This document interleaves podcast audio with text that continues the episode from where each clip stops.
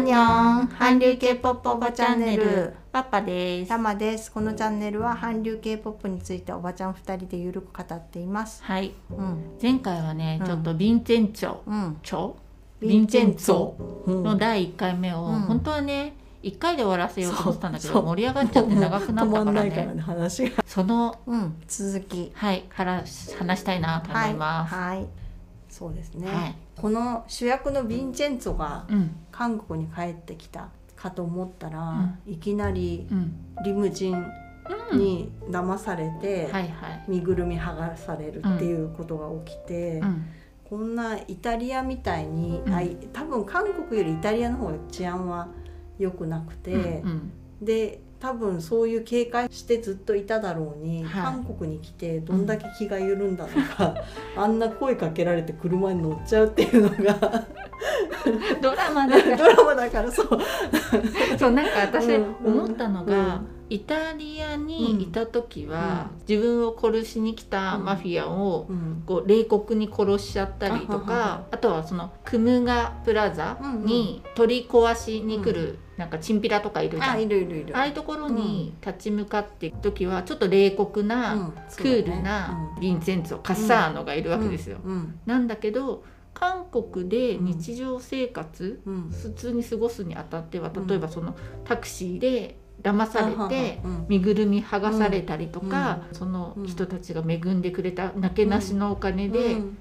バスにうんこうしょぼくれてリムジンリムジンババススに乗にってね乗ったりとか、うんそのクムグラプラザに着いた時に手すりにうん手をついたらあーなんかこう手にガガムムみみたたいいななのねのがついちゃったりとか、うんあとすねぶつけて痛い痛い痛いとか。基本ベースうんこの人の日常はノワールじゃないんだろうなっていうのをすごい植え付けたいのかなって思った、うんだからこうただの冷血あ,、な、人間味みたいのをちそうゃんと出す出すそうっていう意図があるそなるほどうだからうんこう冷血だけじゃなくて、実はちょっと間も抜けてるし、うん鳩を追い出したり とあかの時携帯落っことしちゃうのかなとかそうちょっと期待したけどそれはなかった鳩を追い出したりとか、こうシャワーが出なかったりとか。 その、まあ、もう素敵なイタリア伊達男だから、イタリアではうん馴染んでいたものが、まあ、韓国に来て、うんその水が合わないってことあーなるほもど示したかったのかもしれないんだけど、うんっていうことで、うんそこにギクシャクを出したかったのうんか、もしくはそんな,、うんなんかノワールなんだけど実は違うぜヴィンセンツォっていうところうをん表したいのかなって思いなながるほどらなるほど見ておりました。なるほど深いですねさすがさすがわっぱさんですクムガプラザうのん、一室をね借りて住むことになって、うんでその部屋入606号室ね、入ったらうん、天井あそうにこそのうお星様夜夜光る星のシールがいっぱい貼ってあって、っていうのもすごい思うで剥がしますかっていや剥がさなくていいって言って、うんうん夜寝る時に本当に星星がが天井いっぱいにあってっていうののコントラストも結構面白かった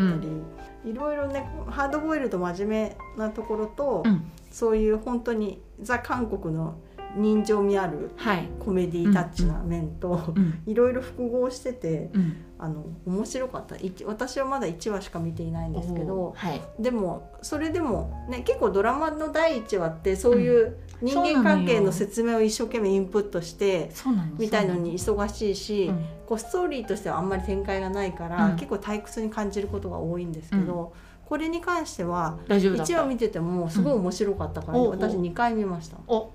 素晴らしい、うんそうそうなんで1回目って本当にこの人間だ誰が誰で、うんしかもパッとしか顔出てこなかったらえこの人とこの人同じ人かなとかなんかいろいろ混乱しちゃって、はいはいだけど1回見てちょっと頭の中整理して人物相関図とかをちゃんと見て、はいうんでもう1回見直したらうんふんふんふんふんっていろいろ気づきがあったりして、なるほ結構どね面白かったですね。なるほどですね、うんここでうんラマに質ほう問ほでうす、ほうほ今のところうん悪徳弁護士のホン・チャヨンさん、う。うん。女性の方、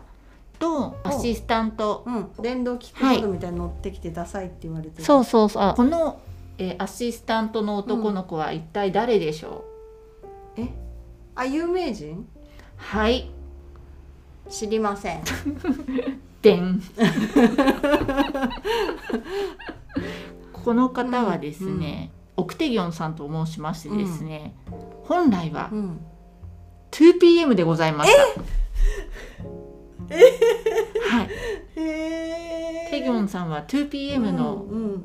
一人でございます。ほーなので前回、えっとラマがあ純系でうん、 2PM うん聞いてみようかなうんみたいな、うんちょっと興味持っちゃったなって言ってたう野獣アイドルの、んにあじゃああの MV にいたんだはい、野獣の一人でございます。えー、一番の肉体派でございます。うんほ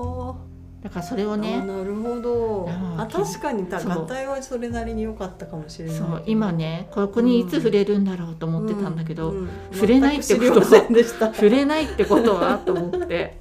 いやあの結構ね、うんまあ登場シーンからしてそのキックボードよよれ、よたよたしてうんなんかドジみたいな感じで出てて、うんしかも女性弁護士の後輩みたいな役はい割だったから、結構若い子なのかなって勝手に思ってたけどでも 2PM ってことは30超えてる30ちょいぐらいじゃない、うんへえ、うえーじゃあ今度からそういう目で見ます、はい、ちょっとテギョンとして見てうん、いただけあたら。なるほど、はい、でちょっと「I'll be back」とか、うん、 2PM の「ハートビート」とかの PV を見て、うんテギョンさんうを、ん、あ見たら、はー探してみてくださいうんいいいいいいいい楽しみ方ありこうあの教えていただきありがとうございます。うん、なるほど。そうでございます。うんな感じで、うん1話はね結構そんな人物像と、うん、韓国に、えうんヴィンセンツォが帰ってきた入理ってき由て、あとでそのクムガプラザの住人たちのの紹介うんと、紹介的なところと、ででこの住人たちの紹介のところで、うんあのイテウォンクラスのうん磯ちゃんのお母さんもね、お母さんあこれ住人として出てきたのかな,、なあんかお母さんはい磯ちゃんのお母さんはですね、うんうん住人じゃございませ住ん、人じゃないけどはいねなんかちょっとそうです意味ねあコり,、イン意ラ味あンドりリげーにでコインランドリーで踊ってるおばさんみたいな感じで出てきてて、ただこのさ踊ってるおばさんと、うんうん悪徳弁護士うんのホン・チャヨンさんも裁判に勝ってうん踊ってて、うんコインランドリーで踊るうんっ不思議なおばさん、てことはなんそれはかあるのかな次からのおお楽しみ、うんこれからどういううどどんな人なんでしょうね、んうんうんというところです楽ねし。みうん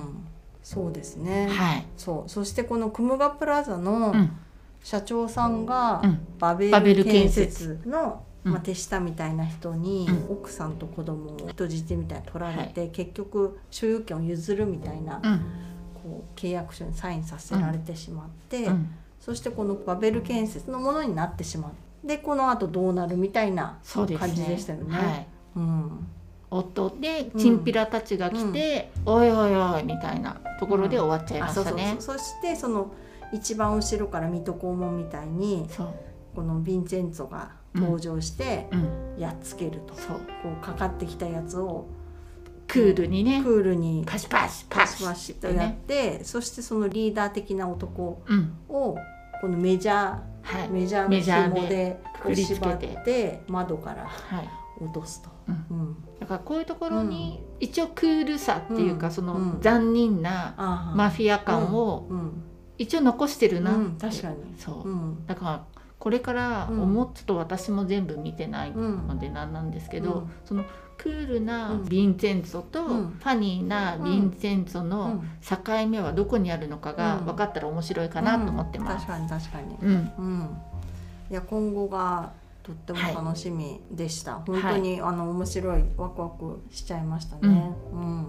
これはねうん、うん面白い次々と見ちゃう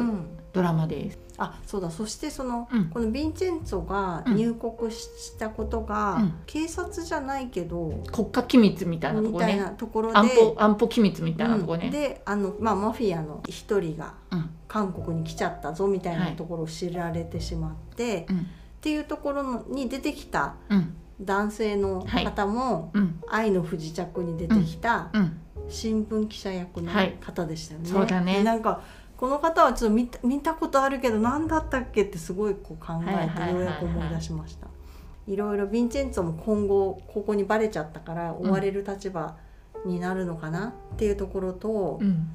そのね弁護士親子との絡みうんとこのバベル建設からどうやって物件を取り戻すのか、うんそしてこうその物件に住んでる人たちの人間模様とか、こういろいろね楽しそうむだねポイントがあるから。今後多分ね、うんノワールだけじゃなくて、うん人情もあるし、うん法律もあるし、うんいろいろいろんなそう角度かだねそしてなんら、かアクション的なところもねそうそうそうそう今回もあったしね、うんそういうのも期待できそうだし、はいあでも今後もねこの女性弁護士が出てくるからうん、若干のこう恋愛的なことあるのかな、どうだろう、あんまないかなちょっとそこも若は干い期待しつつ、そうだねうん、だからいろんな人に結構楽しめるうん、ドラマにななるのかなって思いながら見てましたね。何しろ美しい孫純義さんをうん見てください、見てるだけでも癒される、はいうんでしたねはいそんなところで、はいまた次回第2話第二話話していきたいと思います、はい、ありががととうごうござざいいままししたた。このチャンネルはあなたのメッセージコメントお待ちしていますアンニョン。